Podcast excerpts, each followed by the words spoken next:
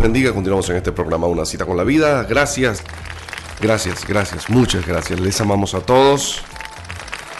Recuerde que, como siempre decimos, este es un día maravilloso. No se lo deje robar de nadie.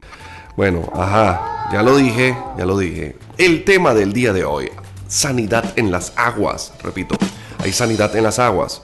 Y em, se encuentra en Segunda de Reyes capítulo 2, versículos 19 al 22 y voy a permitirme leer para todos ustedes. Y los hombres de la ciudad dijeron a Eliseo, He aquí, el lugar donde está colocada la ciudad es bueno, como mi señor ve, mas las aguas son malas y la tierra es estéril. Entonces él dijo, Tráiganme una vasija nueva y pongan en ella sal. Y se la trajeron. Y saliendo él a los manantiales de las aguas, echó dentro la sal y dijo, así ha dicho Jehová, yo sané estas aguas y no habrá más muerte en ellas ni enfermedad. Y fueron sanas las aguas hasta hoy, conforme a la palabra que habló el profeta Eliseo. Bien, lo primero que tenemos que destacar antes de comenzar este tema es el término estéril. Lo que es estéril es aquello que no puede procrear, que no se puede multiplicar, que por más que usted le invierta, por más que usted le haga, simplemente eso no, no, nunca, nunca va a parir, nunca va a dar a luz, nunca se va. Simplemente eso, eso va a morir solo. No puede simplemente multiplicarse. No hay manera de que se multiplique. Entonces la esterilidad tiene muchas variables. Hay esterilidad física, personas que son estériles físicamente hablando. Eh, no pueden dar a luz. Eh, hay hombres que no pueden engendrar. Hay animalitos que son estériles. La esterilidad física es una realidad. Hay esterilidad material. Hay gente que por más que hace que hace que hace, siempre está en la pelona. Y cuando digo la pelona es el término colombiano para referirse a la situación económica. Lo que llaman la inmunda también. En Colombia le llaman la inmunda. Entonces, ¿qué quiero decir con esto? Que hay, a veces hay una esterilidad económica increíble, hay una esterilidad sentimental, hay personas que eh, no, no, sentimentalmente no, no, acoplan, no acoplan con nadie, con absolutamente nada. Más, hay personas que no pueden ni siquiera tener amigos. Todas las amistades que tienen las dañan y las terminan corriendo, las terminan dañando, son problemáticos y se vuelven personas estériles. Mueren solos, viven solos, no se pueden relacionar con nadie. La situación en donde se desenvuelve este contexto se da justamente después de que el profeta Eliseo recibe la doble porción del espíritu del profeta Elías. Lo primero que este hombre se consigue es un grupo de, hombres, de profetas, que vivían en la ciudad de Jericó. Y ellos eh, abordan al profeta de Dios y le dicen, mira, como tú puedes ver, el lugar donde está ubicado esta ciudad ubicada esta ciudad, realmente el lugar es bueno. El problema es que las aguas son malas y la tierra se ha vuelto estéril. Escuche, el lugar es bueno. La tierra es estéril porque las aguas son malas. Esta esterilidad se va a manifestar en muchos ámbitos de nuestra vida, incluyendo la economía, la salud, las relaciones íntimas las relaciones sentimentales, las amistades, las relaciones familiares. La esterilidad puede ser inclusive esterilidad espiritual. Inclusive voy a utilizar un término que quisiera que la gente analice. Hay cristianos, hay creyentes que son estériles. Ellos no se multiplican en nadie. Ellos pueden tener toda la vida en el Evangelio y no tienen un solo convertido. No hay nadie que haya en quien Él se haya multiplicado ovejas que yo llamo personas, ovejas o hijos estériles que no producen, ellos no multiplican en la iglesia, lo que hacen es restar. Su esterilidad es tan, es tan triste que el, propio crecimiento que está dentro de su casa, de su congregación, ellos la dañan. La esterilidad a veces está en el alma. Yo quiero que usted entienda lo que quiero transmitirle en, en este día. A veces estamos en un estado de esterilidad increíble. Y no hablo de esterilidad de limpieza, hablo de la esterilidad justamente de no multiplicarse, de no dar a luz, de no procrear. Yo me he encontrado con personas que tienen muchos años en el cristianismo y tú les preguntas que a cuántos han predicado, a cuántos han convertido, a cuántos y simplemente son estériles.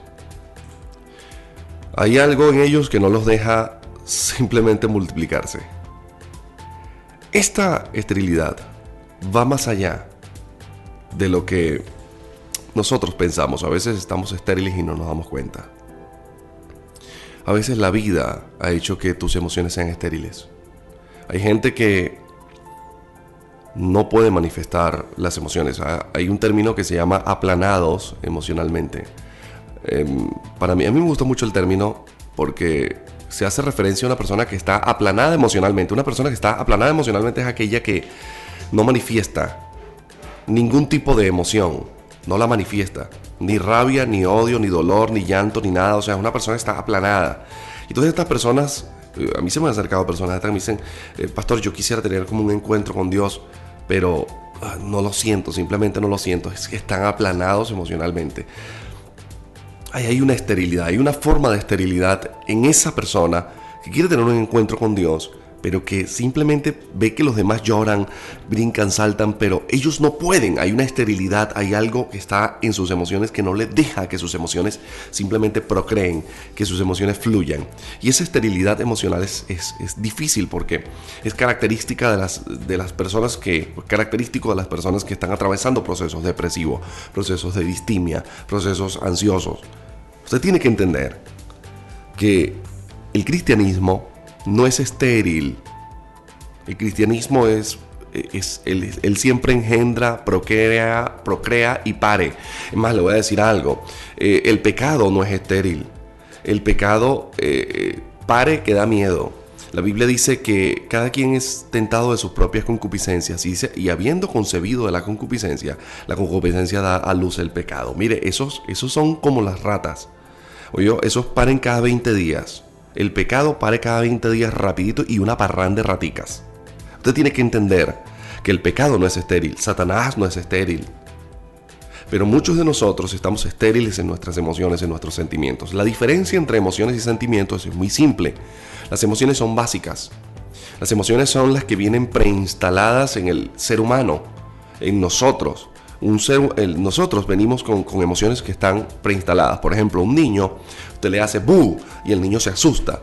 Pero nadie le enseñó en una pizarra al niño que existe un término que se llama miedo y que el miedo te hace llorar o te hace temblar. Simplemente los niños nacen con miedo. También los niños nacen con rabia. Ellos cuando no le das la tetica, en el momento que ellos están pidiendo la tetica, ellos se ponen bien bravos y, forman un berrinche. Y hay otros que inclusive le muerden el pezón a las mamás. Yo he visto mamás, ¡epa! Me está mordiendo. Entonces, ¿qué pasa? ¿Quién le enseñó a ese niñito que no ha cumplido el año a batirse en el piso? ¿Quién le enseña a un niño a sentirse triste? Hay niños que se sienten tristes y se les ve la tristeza. Entonces yo quiero que usted entienda que las emociones son aquellas básicas que vienen preinstaladas, incluyendo la alegría. La alegría es una emoción no es un sentimiento, es una emoción. Ella viene preinstalada. Los niños se ríen y nadie les enseñó a reírse. Ellos se ríen porque eso está preinstalado. Cuando Dios crea al hombre, le preinstala las emociones. De las emociones vienen los sentimientos. las emociones son las que paren los sentimientos. Cuando yo tengo esterilidad emocional, simplemente mis sentimientos van a tener eh, un bloqueo. Entonces podemos llamar allí que una persona está aplanada emocionalmente. Si tengo una, estoy aplanado emocionalmente, por supuesto que estoy aplanado sentimentalmente. Yo quiero que usted entienda ahora que los sentimientos son un subproducto o un producto de las emociones y que generalmente los sentimientos son más complejos. Voy a explicarle. Usted puede reconocer alegría en cualquier persona, sí, pero no puede, no es tan fácil reconocer el sentimiento de la euforia usted puede reconocer la alegría en alguien, pero es difícil que pueda reconocer a alguien que está complacido, lo cual es un sentimiento, es un estado. Usted puede ver a alguien que está bravo, pero difícilmente pueda distinguir el sentimiento de la frustración dentro de la rabia o de la impotencia dentro de la rabia o dentro de la ira. Es decir, la ira es central y de ella puede venir frustración, puede venir dolor, puede venir impotencia. Entonces, ok, ya sabemos que un sentimiento es algo central y lo que pare ese sentimiento o el producto de, perdón, de la emoción, lo que pare esa emoción es un sentimiento y los sentimientos suelen ser más complejos. Y usted tiene que entender que a veces estamos estériles allí. Ahora, ¿por qué es importante esto que estoy hablando? Porque la vida del ser humano, su 50% es emocional. Y por supuesto, al ser emocional, también tiene un, un porcentaje sentimental. Vamos a distinguir, por ejemplo, entre el dolor y eh, la ira. En un momento de, ira, puedes sentir dolor. Ahora, la ira es una emoción, el dolor ya es más un sentimiento. Ahora, es importante que usted entienda esto porque usted agarra a un niño que está bravo, está airado, y usted le pregunta, niño de cuatro años, ¿por qué estás bravo? ¿Por qué estás airado? Y él mira, lo que pasa es que estoy atravesando una situación. Y en esta situación te va a decir el niño, imagínate que el niño te responda de esta manera. Estoy atravesando una situación en donde estoy viendo la separación de mis padres, lo cual causa un impacto emocional en mi vida negativo. El niño no te va a decir eso. El niño te va a decir, no sé, yo lo que estoy es bravo. Yo lo que estoy es molesto. Yo lo que estoy, yo me siento, eh, no sé, pero papi, pero ¿por qué tú estás así? ¿Pero por qué te sientes así? Él no te va a saber explicar. Porque es lo que tiene, es, es una emoción que es primitiva, la tiene allí muy, de manera muy primitiva y no te va a poder explicar lo que él siente. En este sentido, cuando tú creces, cuando ya tienes 15, 14 años, de ahí para adelante, tú puedes explicar con más detalles lo que sientes. Lo que pasa es que estoy presenciando la separación de mis padres y me molesta el hecho de que mi papá ande con otra mujer. Ah, y eso me causa dolor. Ah, ya puedes hablar profundamente de lo que sientes porque puedes explicarlo. De manera que las emociones son primitivas y los sentimientos hay que explicarlos, hay que excavarlos, hay que lograr a ver qué es lo que siente la persona. Por ejemplo, alguien que te dice, eh, tú le dices, yo necesito que perdones a tu papá, yo no lo quiero perdonar, pero ¿por qué no lo quieres perdonar? Entonces ahí viene la, porque la manifestación es emocional. Entonces ahí viene la pregunta, ¿por qué no lo quieres perdonar? Bueno, porque yo siento que él me hizo daño cuando... Ah, ¿qué tenemos allí? Tenemos rencor, que es un sentimiento, tenemos una raíz de amargura, que es un sentimiento, y tenemos mucho dolor, que es un sentimiento. Entonces ya no es una simple, primitiva emoción, sino que hay sentimientos. Estoy explicándoles esto porque usted tiene que entender que las emociones y los sentimientos deben manifestarse si usted no manifiesta las emociones y los sentimientos, usted está estéril en ese sentido. Si es verdad, ahora hay esterilidad física, hay mujeres que de repente me están escuchando hoy que no pueden dar a luz un bebé. Hay esterilidad material, hay gente que está intentando poner negocios y negocios y no le da, simplemente no, no, no puede, simplemente está allí como estancado. Y por supuesto, tocamos el tema de la esterilidad emocional y sentimental. Habiendo dicho esto, el profeta se consigue en lo que sale del Jordán, se consigue con un problema. El problema que, que estaba atravesando esa gente era un problema social mira, la ciudad es buena y el lugar donde está es bueno, pero tenemos un problema, es que la tierra es estéril, pero la tierra es estéril porque hemos, nos hemos dado cuenta que el agua está mala, el agua es mala y nos ha esterilizado la tierra y la tierra ahora no da fruto. Ahora quiero dar la simbología y las analogías de estas cosas para darle cuerpo y coherencia al mensaje que les quiero transmitir hoy. La ciudad es el lugar donde tú estás residenciado. Llamemos a la ciudad el país. La tierra hacemos referencia al corazón de las personas, a las personas en sí. Las aguas, lo voy a explicar más adelante. Escúcheme. Ahora, si decimos que la tierra es el corazón de las personas, no estamos desatinando en la interpretación. Le voy a explicar por qué, muy simple. El sembrador salió a sembrar y parte de la semilla cayó en buena tierra.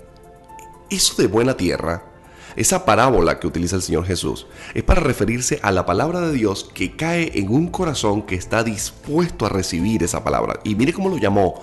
El corazón que recibe la palabra de Dios se es llamado en la Biblia como buena tierra. En este sentido, esta palabra que vamos a interpretar el día de hoy, la tierra que está estéril, es el corazón de muchas personas que no está dispuesto y no puede, por el agua que le han dado, recibir el crecimiento y la bendición que Dios ha preparado. Ahora, ¿qué vamos a derribar hoy? Bueno, hoy lo que vamos a derribar justamente es ese problema en el agua. Hoy lo que va a ser sanado es en el problema en el agua. Por eso el tema del día de hoy es hay sanidad en las aguas, sanidad en las aguas. Hoy vamos a hablar de eso. Y quiero decir, este principio, lo que somos en el presente es producto del pasado. Voy a volverlo a repetir, lo que somos en el presente es producto del pasado. Las cosas que nos han dado, las cosas que nos han enseñado, las cosas que nos han ministrado, esas cosas es lo que nos hacen ser lo que somos en el presente. Inclusive las cosas que hemos vivido. La vida que nos tocó vivir, quien tampoco nos dieron oportunidad de elegirla. Esa vida, estoy hablando cuando somos niños, esa vida, bueno, simplemente nos hizo ser lo que somos ahora. Si un niño ve que su mamá le es infiel a su papá, es probable que él crezca o mujeriego, una persona promiscua, o crezca como una persona con grandes inseguridades, en donde va, se va a volver un hombre posesivo y celoso. También puede verse el caso al, al revés, una muchacha que ama mucho a su papá, que ve a su papá siéndole infiel a su mamá, simplemente puede volverse o una mujer que dice yo no quiero tener ningún tipo de relación con ningún hombre y cae en problemas lésbicos o simplemente puede volverse una muchacha muy celosa, posesiva o simplemente se queda sola para el resto de su vida. Usted tiene que entender que lo que tiene el presente es producto del pasado o de lo que alguien hizo. Alguien, alguien a quien yo amaba, a, a quien admiraba mucho, eso que hizo esa persona puede generar en mí una conducta consciente o inconscientemente. Eso no importa. Igual, el cerebro va a generar su mecanismo de defensa y él simplemente va a proponer sus salidas. A continuación, hay cuatro cosas que nos van a hacer estériles o que pueden causar esterilidad. La primera es esta, los principios. Cuando hay malos principios, esos principios mal enseñados o principios que son malos, usted dirá, pastor, pero es que si es un principio tiene que ser bueno. Sí, pero es que hay gente que enseña principios familiares que son malos. Por ejemplo, no te dejes embromar de nadie y cuando tenga chance embrómalo. Para ese muchacho, eso es un principio que le enseñó su papá. Pero ese principio es malo.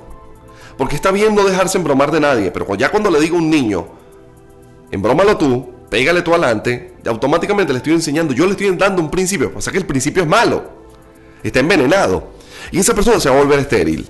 Los principios que nos dan en casa, si están mal enseñados, te puede volver estéril. Los principios que recibimos a nivel ministerial, si son malos principios, te va a volver estéril. Hay pastores que han sido formados a la falda de otro pastor cuyo cuya formación que les brindó este les hace ser personas desconfiadas, personas que eh, quitan eh, a un pastor de un lado sin, sin mediar, que le quitan la iglesia al otro, que dividen. Entonces él aprendió de, ese, de esa cabeza que lo formó a él principios, pero principios dañados y le está causando esterilidad en su vida. La formación que recibimos también puede volverte estéril. De repente, mire, hay niños que los han enseñado a ser pedigüeños desde que están chiquiticos. Los formaron. Le formaron el hecho de que tienen que pedir y no trabajar. Entonces una vez que ese niño recibe esa formación, cuando es grande, tiene un problema de esterilidad. Hay niñas que desde pequeño tú no sirves, tú eres fea, tú eres como tu tía, tú eres como tu abuela, tú eres como no sé quién, como aquella que se la regalada esta. Entonces esa niña cuando crece le dieron una formación, le dieron una enseñanza en donde ya se cree la peor persona. Es lógico que sea una mujer estéril. Y cuando digo estéril no me refiero a su útero, me refiero a sus emociones. La formación, los principios que recibimos. Escúchame, voy a tocar una parte súper delicada. Hay teología, hay teología que vuelve estéril al cristiano. voy a volverlo a decir, hay teología que yo no estoy en contra, escuche, yo no estoy en contra de la teología. De por sí yo les enseño teología a mis líderes, a mi cuerpo de liderazgo, pero trato de no enseñarles una teología que los vuelvan estériles. Hay teologías donde son cerradas y donde solamente nosotros tenemos la razón y todo lo que está fuera de nosotros son una cuerda endemoniada y todos están equivocados. No te relaciones con ellos porque ellos no piensan como nosotros. Automáticamente esa teología es una teología que te hace estéril. Yo les he contado a las personas que desde, mire, yo, yo nací en el cristianismo y estoy estudiando teología desde, desde mí, desde muchacho, ya a los 12 años a mí me, ya yo, me daban escatología. En, mi familia los temas eh, familiares eran eh, eh, temas escatológicos. Mi abuelo se lanzaba unas escatologías violentísimas. Entonces yo quiero que usted entienda que yo recibí teología, pero dentro de esa teología recibí un tipo de formación que me hizo creer que solamente la iglesia nuestra era la única que tenía la razón y todo lo que estaba por fuera estaban equivocados. Y así hay mucha gente que le están dando teología y esa teología les hace ser malas personas, les hace ser aquellos que nada más ellos son los que saben. Y entonces se sienten con la autoridad de debatir a cualquiera en cualquier lugar y causar divisiones y encender esas fogatas que realmente esa fogata es un bosque que se está encendiendo allí, esa pequeña lengüita que enciende un bosque. Gente que con su teología divide a los hermanos. Mira, ¿qué opinan ustedes de tal cosa? Mira, oye, qué cosa. Porque a mí me dieron formación teológica que me, me volvió una persona estéril. Mira, a mí no me invitaban a predicar en ninguna iglesia teniendo tanto conocimiento, no me invitaban a predicar en ninguna iglesia. ¿Y sabes por qué no me invitaban a predicar en ninguna iglesia? Porque es que lo que iba a dar era estéril. Lo que iba a causar era una división en esa iglesia. Lo que yo iba allá era meterle un regaño a ese pastor con mis, con mis ideas de superioridad. Porque yo era un ser que me creía lo superior. Menos mal que Dios me hizo entender que yo soy el burro. Ahora me invitan a todos lugares, tanto me invitan que hay gente que le digo, mira, no puedo ir, no me da chance de ir. A veces estoy cansado y no puedo ir. Me invitan a los lugares porque saben que cuando yo me pare en su iglesia, no voy a dar una teología de destrucción, sino que voy a llevar una teología de bendición, de multiplicación, porque hay teología que vuelve estéril a, a las personas. Es increíble. Nadie debe considerarse el dueño de la verdad. Y con esa verdad, si usted la tiene en la mano, usted no puede restregarle a los demás las cosas. Mire, Dios es el que tiene el control, quédese tranquilo. En este sentido, otra de las cosas que nos hacen estériles es el ejemplo. Mira, no hay nada que predique más el ejemplo de una persona. Usted puede decir 20 mil cosas, 20 mil palabras, usted puede orar en las plazas, en público, predicar, pero si usted es un mal ejemplo en su casa, usted es una persona desagradable y usted va a volver a todo lo que está cerca de usted un estéril. Ahora quiero que usted entienda lo que quiero transmitir. Sea ejemplo porque usted le dice a sus hijos, quiero que te comportes así o quiero que hagas aquello, pero si el ejemplo que le estás dando no es el correcto, los vas a volver estériles. Ellos simplemente no van a creer en nadie. No van a creer en nada. Ellos no van a tener principios. Ellos van a decir, mi papá manejó por años un doble discurso y yo también puedo manejar un doble discurso. Usted tiene que entender que sus hijos no se van a preguntar en su mente, ¿por qué mi papá en la casa trata mal a mi mamá y en la iglesia la trata como un tesoro. Ellos no van a hacer un análisis de eso, ellos simplemente van a copiar la conducta. Y cuando estén grandes, ellos van a tratar bien a sus esposas dentro de la iglesia y en la casa las van a tratar como un coleto, porque eso es lo que aprendió. Y ahora, una persona que vive un doble discurso es una persona que no tiene integridad, y los que no tienen integridad son estériles espiritualmente. Ahora, yo quiero que usted entienda que el ejemplo es la mejor forma de predicar. Hay cristianos que hablan mucho y mire Dios y Dios hará Dios, pero cuando la gente observa la vida de ese creyente, resulta que esa vida es un pedazo de vida de desastre. Y dice, bueno, yo para ser cristiano, este tipo habla bonito y todo, pero yo para ser como este fulano, como esta fulana, que me predica el evangelio, pero cada vez que yo la veo que anda con el marido, lo avergüenza públicamente, lo patea, lo trata mal, pero ella me dice que Cristo vive y que sana y que perdona y que es de paz y de gozo y de alegría, pues yo no sé qué creer de verdad. Y entonces si esa persona llegara a creer en el Evangelio a través de esa predicación que tú le estás dando, esa persona va a llegar de una vez con esterilidad en el alma, porque tú le enseñaste un doble discurso. Yo quiero que la gente que me está escuchando haga conciencia. Porque el problema no era la tierra, el problema es el agua. Voy a explicar. El problema no es la gente. El problema es lo que se le dio a la gente. Dijimos que la tierra es el corazón, es la persona misma, es la emoción de la persona, es la, es la gente como tal. Por sí la Biblia en muchos lugares habla de tierra para referirse a la gente, es una forma de simbolismo. Ahora yo quiero que usted entienda esto. El problema no es la gente. Estamos enfocados en señalar a la gente. Este es malo, aquí es mala, este es, este es prostituta, este es ladrón, este es homosexual, este es, este, este, este es eh, religioso, este es un hijo del diablo, este se comporta como grosero. Sí, estamos enfocados en señalar a la gente. Y el problema, voy a decir esto, el problema no es la gente, el problema es el agua que les dieron a la gente, que los hizo estériles. Y miren las palabras. La tierra es buena, pero las aguas son malas. Por consecuencia, la tierra es estéril.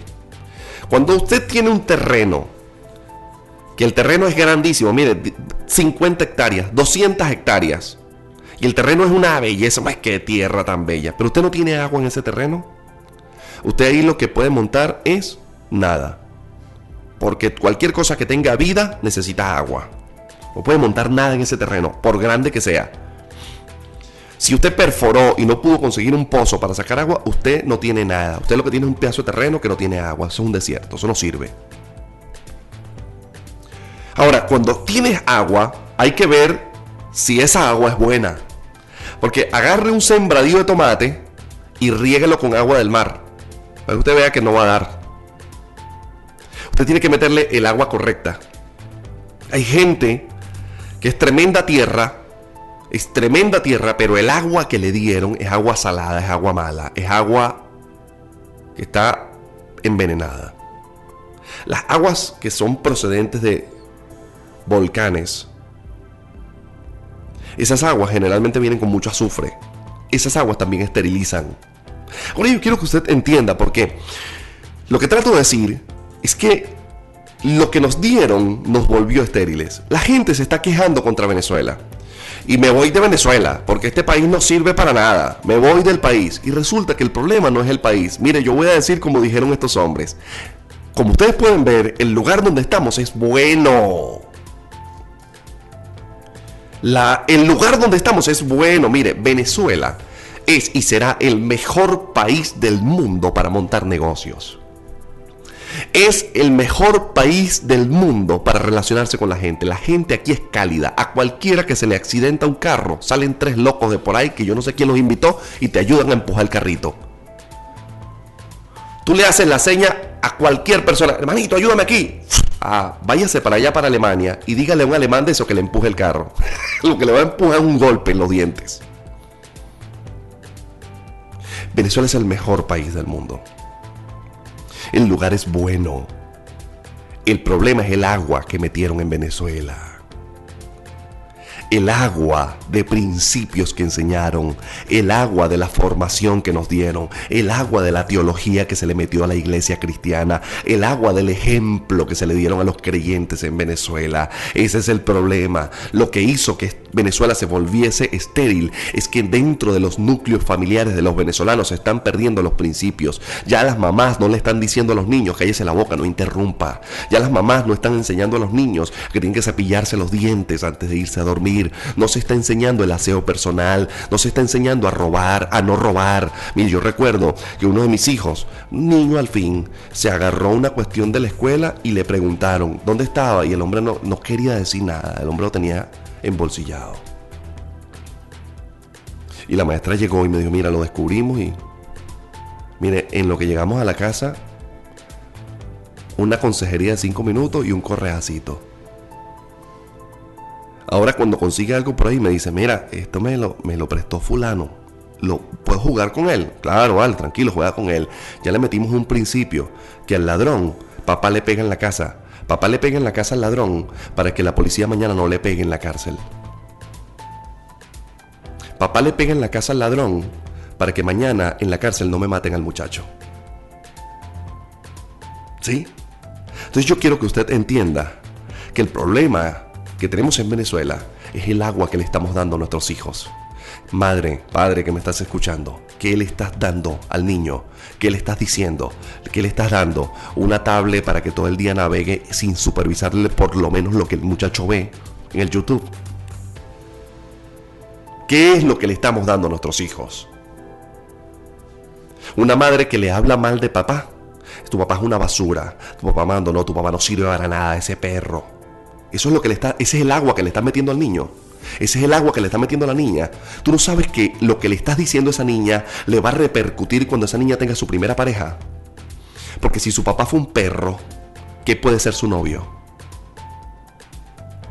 Lo que usted no entiende es que el agua que le está metiendo al muchacho ahorita lo va a volver estéril. Señores, el problema no es Venezuela. El problema somos nosotros. El problema es lo que nos enseñaron. El problema es el problema no es el cristianismo, el problema es lo que los pastores le están dando de agua a la gente. Lo están volviendo estéril a las personas. Hay personas que no se relacionan con otro cristiano porque yo soy el único que tiene la razón.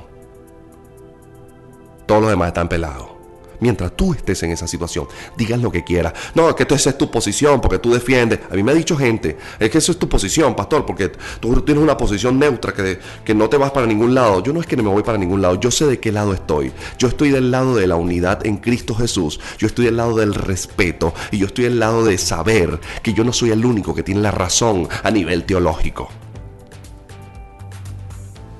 Y cuando aprendes a respetar a otros, la gente yo voy a decir algo. La gente en mi iglesia Vida Plena Internacional, en nuestra iglesia Vida Plena Internacional, los que se van a formar debajo de nosotros, van a ser gente sanas de corazón. Y los pastores que van a salir de nuestra iglesia van a ser pastores que se van a multiplicar muy rápido. ¿Sabe por qué? Porque los vamos a formar como gente sana en el corazón e íntegros. La gente, el país, el lugar, el trabajo donde estás es bueno.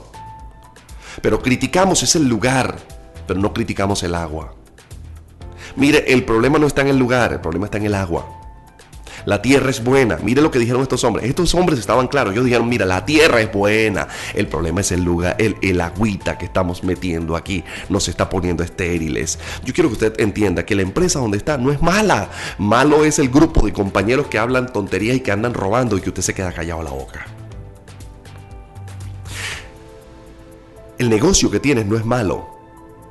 Lo que es malo es el principio económico y empresarial que te enseñaron. Ese negocio es malo, ese negocio no sirve. No, yo creo que el problema está en ti, en el agua que te dieron. Mi marido no sirve para nada. Yo creo que no es el marido, yo creo que es la forma como estás llevando ese matrimonio. Mi mujer no sirve para nada. Yo creo que no es la mujer, yo creo que es la forma como estamos llevando eso. Ese hijo mío no sirve para nada. Eh, no, yo creo que no es el hijo tuyo, yo creo que es lo que le enseñaste al hijo tuyo. Ese jefe mío, yo creo que no es tanto el jefe. Yo pienso que es mi forma de relacionarme con el jefe. Yo creo que llega el tiempo de dejar de que tenemos que dejar de culpar a tanta gente de las desgracias que vivimos y entender que es el agua que recibimos. El agua tiene que ver con toda aquella formación. Dios todo lo hizo bueno. En el huerto del Edén, todo era bueno. Y a pesar de que todo era bueno, Adán hizo lo malo. Porque el problema no era el huerto. El problema no era la serpiente. El problema no fue Eva. Ya hay que dejar el machismo. No, porque fue la mujer la que pecó. No, no, no, no, no. El problema no fue Eva. El problema fue el agüita que tenía el corazón de Adán. Ahí estaba el problema. La queja no es por la tierra. La queja que debemos presentar por lo que estamos dándole a la tierra, a la gente. Por eso usted me va a escuchar aquí en una cita con la vida, dando agua limpia, no agua con sal. Yo no quiero que la gente que me escuche se esterilice, no quiero que se salinice la tierra que me está escuchando. Quiero que la gente que me escucha empiece a fructificar. Si usted está en un lugar donde usted no ha podido crecer, escúcheme, es tiempo de quitar la sal, el azufre de su vida y comenzar a fructificar. Para sanar la tierra hay que sanar el agua. Y es un trabajo de mediano a largo plazo. Voy a, explicar rápidamente esto. Para sanar la tierra hay que sanar el agua. No se puede sanar la tierra si no sanamos el agua. El problema, habíamos dicho en lo anterior, es lo que nos dieron, es la formación, es la enseñanza, es el ejemplo, es los principios. Ahí es donde está el problema. a eso llamaremos agua. Tierra llamaremos al corazón, al entendimiento, a la persona. La ciudad llamaremos, llamaremos a la ciudad el lugar donde estamos. Ahora, finalmente, para poder sanar el agua, y aquí póngase el cinturón porque ahora voy a acelerar. Ya venía pasivo, suavecito, aquí voy a acelerar. Para poder sanar el agua, se necesita, primero que nada, una vasija nueva. El profeta les dice a los hombres de la ciudad, dice, ¿tienen una vasija nueva por allí?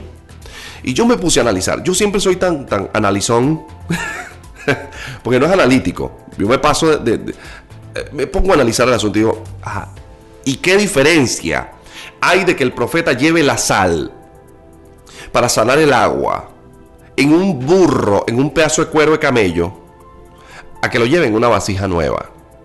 ¿Y por qué no lo llevó una vasija nueva sino una totuma? ¿Y por qué no pidió una totuma? ¿Y por qué tenía que ser nueva la vasija? Ahora, mire cómo lo puso a parir. Necesito una vasija que sea nueva. No puede ser vieja. No pueden haber metido maíz, arroz. No pueden haber metido nada. Bueno, el maíz no existía para, para esa época allí en ese lugar, sino que era procedente de Latinoamérica. Pero bueno, no es el tema. El punto es, no, no quiero ningún tipo de grano raro allí, ni aceite, nada. Quiero una vasija nueva. Oye, ¿no les parece a ustedes que es como ¿Qué diferencia hace que sea una vasija nueva o que sea vieja? O sea, Dios no se va a limitar a hacer un milagro porque la vasija sea nueva o vieja. Pero en este caso, lo que quería Dios dejarnos era una gran, profunda y poderosa enseñanza. Dios no puede sanar el agua de tu formación si tú como vasija no eres renovado.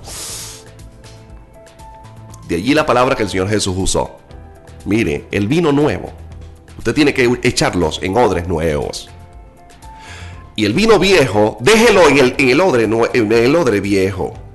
Porque si usted le pone vino nuevo, un odre viejo se revienta. Y si usted pone el vino viejo en un odre nuevo, no sirve tampoco. Las viejas enseñanzas no se pueden poner en gente que tiene vasija nueva. Y las enseñanzas nuevas no pueden ponerse en gente que es una vasija vieja porque las dos cosas se van a reventar. Ninguna la va a soportar. Y el profeta dice, yo necesito una vasija nueva. Hermano, mire, es para cargar sal. No le iban a meter líquidos, le iban a poner sal. ¿Para qué necesitas tú una vasija nueva? Bueno, el asunto es que pide una vasija nueva.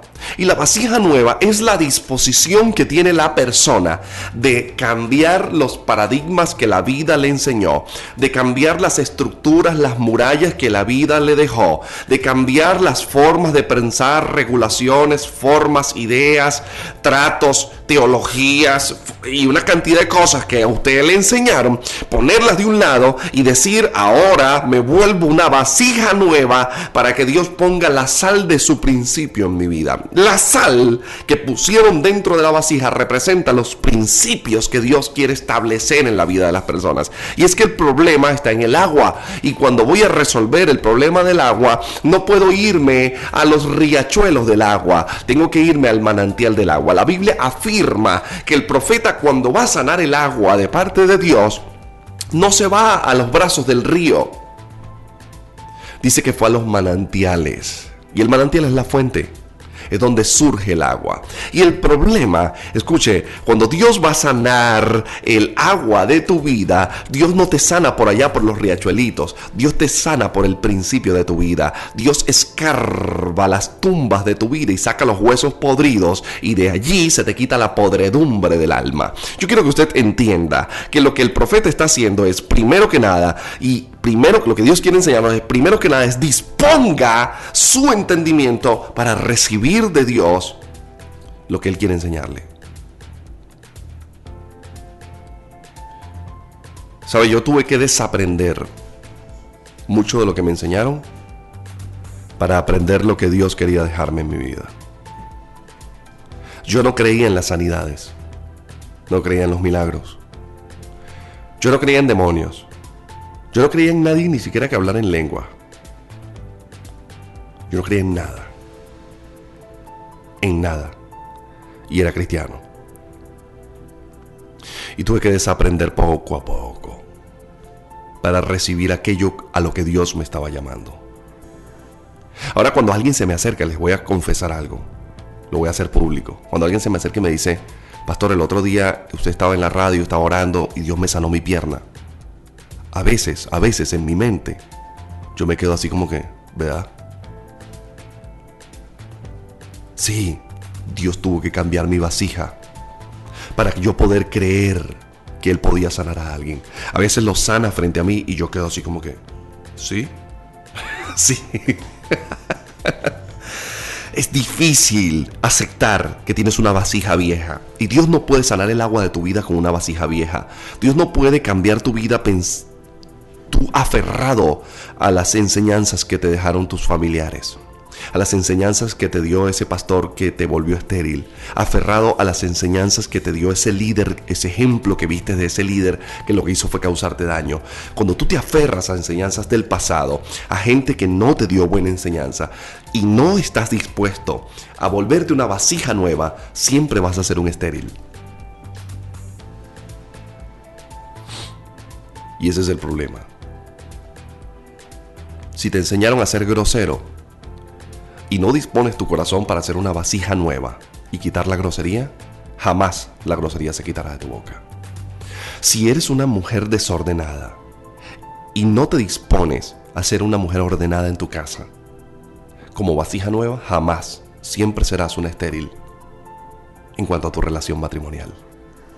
Porque es el tiempo en donde usted tire por la borda lo que aprendió y diga, yo estoy dispuesta a aprender desde cero lo que Dios me quiere enseñar. Es dejar de vivir conforme a mis criterios para empezar a vivir en los criterios de Dios. Un hombre que está acostumbrado a gritarle y que cada vez que la mujer se pone media payasa le pega cuatro gritos para ponerla en el sitio. No, no, no, lo que pasa es que si yo no le pego su gritico y le subo su cachetadita, esta se va a comer la luz conmigo. Ese hombre que fue enseñado así fue enseñado con un agua envenenada. Si ese hombre que me está escuchando en esta hora no agarra la vasija nueva y renuncia a lo que vio, a lo que enseñó o a lo que su mente le produjo como resultado de una defensa, si no renuncia a esa basura, siempre será un estéril en sus relaciones. Ese hombre tiene que agarrar la vasija nueva que yo le estoy proponiendo hoy y decir, ¿por qué tengo que ser yo como me quisieron enseñar? Es el tiempo de rebelarse contra las vasijas que nos dieron. Es el tiempo de rebelarse contra el agua que nos enseñaron. Es el tiempo de decir, ¿Por qué yo tengo que ser este tipo de persona? ¿Por qué yo tengo que ser una mujer grosera? ¿Por qué yo tengo que ser una mujer o un hombre pervertido? ¿Por qué yo tengo que ser una persona eh, que, estoy molesto todo el tiempo? ¿Por qué yo tengo que ser una persona agresiva? ¿Por qué yo tengo que ser una persona chismoso, mentiroso, que mete a la gente en problemas? ¿Por qué yo tengo que ser un animal, un bruto con mi esposa, con mis hijos? ¿Por qué yo tengo que tratar mal a la gente? ¿Por qué tengo que ser un divisor? ¿Por qué yo tengo que generar problemas dentro de la iglesia para que la gente se vaya de la iglesia? ¿Por qué? Hágase la pregunta y cambie la vasija que le enseñaron. Yo no sé quién le enseñó, yo no sé dónde lo vio, yo no sé qué trauma vivió, yo no sé qué miedo le enseñaron, pero pregúntese por una vez, ¿por qué le tengo que tener miedo a la cucaracha? ¿Por qué le tengo que tener miedo a la araña? ¿Quién me enseñó que la cucaracha es venenosa y que me puede matar? ¿Quién dijo eso? ¿Por qué yo le tengo que tener miedo a la cucaracha? ¿Por qué ahora yo no puedo renunciar al miedo de una bendita cucaracha que me molesta en el baño de la casa? ¿Quién dijo que me voy a morir por eso? Me voy a morir cuando salga corriendo del baño, patine y pegue la cabeza del lavamano. Ahí me voy a morir cuando por culpa de la cucaracha. Pero no fue la cucaracha la que te mató, fue la cucaracha que te metieron en el agua de tu vida, en el alma de tu vida. Te llenaron de cucarachas, cosas insignificantes que te dijeron que esas cosas te iban a matar y esas cosas no te van a matar. Simplemente tienes que aprender que tienes que cambiar la vasija. Pregúntate por qué le tienes que tener miedo a la cucaracha y empieza por las cosas pequeñas de tu vida y saca aquellas cosas que son irreales. Una cucaracha no te va a matar, mujer que me estás escuchando. Una cucaracha es que dan asco, pastor y huelan. No me interesa, pero no te vas a morir por una cucaracha. Y así como la fobia, que se llama cacorafobia, a una cucaracha, que es una cosa ridícula, así también tenemos una cantidad de paradigmas en nuestras vidas que nos hacen mentir. Son cucarachas que nos enseñaron. Que nos hacen ser personas desleales. Hay pastores cuya cobertura les enseñó a ser desleales, mentirosos. Y ellos son desleales y mentirosos con todos los que están debajo de ellos. Hay líderes que también se comportan así. Hay hijos que sus papás los enseñaron a ser ladrones. Y son ladrones. Pastores que me están escuchando, líderes que me están escuchando, mire, enseñe bien, no le meta cucarachas a la gente en la vasija. Ay, Dios santo. Habiendo dicho esto, es el tiempo de que usted adecue su mente para tener un cambio de pensamiento. El hombre es lo que piensa, señores. Si usted no aprende a renunciar a lo que le enseñaron, que está mal enseñado, usted no puede aseverar que todo lo que se le enseñó es malo y tampoco puede aseverar que todo lo que se le enseñó es bueno. Yo no puedo decir que toda la, formación que recibí de mis antiguas coberturas eran malas, todas, no, vale, muchas fueron buenas. ¿Qué ejemplos que dieron fueron malos? ¿Qué cosas que hicieron estuvo, estuvieron malas? Sí, pero yo tengo que empezar a sacar lo malo y cambiar esa estructura y no copiar la totalidad de lo que alguien hizo. Debo empezar a, preguntarme el porqué de ciertas actitudes que tengo en mi vida y, y debatirlas y simplemente no aceptarlas, no las debo aceptar. E, eso es prácticamente ser una nueva vasija. Y mira lo que le ponen adentro a la nueva vasija. Cuando usted se dispone en su mente, en su corazón, como tierra, como vasija, nótese que la vasija proviene de la tierra. Cuando usted como tierra se dispone a recibir lo que Dios quiere para usted, Dios en ese momento es que le mete la sal del principio del reino, de la palabra, de la enseñanza, del evangelio, del cristianismo. En ese momento es que usted recibe la sal. Ahora aquí vamos más profundo. No los quiero llorando. Yo sé que hay gente que me va, a escuchar ahorita. Van a llorar. El profeta no va a los riachuelos, va al manantial. Hay un principio que nosotros tenemos en nuestra iglesia BPI de consejería. Cuando alguien nos dice, esto me ha pasado o tengo tal conducta, generalmente nosotros preguntamos es por el manantial, no por el río. Nosotros preguntamos, ¿cómo fue tu relación con tu papá? ¿Cómo fue la relación con tu mamá? Cuéntame de tu vida. Cuéntame de tu infancia. Cuéntame de tu tiempo en el ministerio. Cuéntame de tu primera relación. Cuéntame de tu primer negocio. Y siempre vamos al manantial, porque el problema no está en el río, el problema está en el brote. El problema está allá. Por eso el Señor Jesucristo dijo, mira, de una fuente no pueden salir agua dulce y agua salada. No puede. El problema está en la fuente.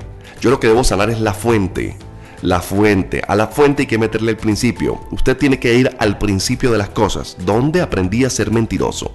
¿Por qué yo soy mentiroso? Ah, porque cuando llegaba el señor del SAN, el árabe que cobraba el SAN en la casa, mi mamá me decía, mira, sal ahí rapidito y dile al señor que yo no estoy. Entonces salió usted de nueve añitos. Mire, señor, señor Hasid, mi mamá dice que ella no está.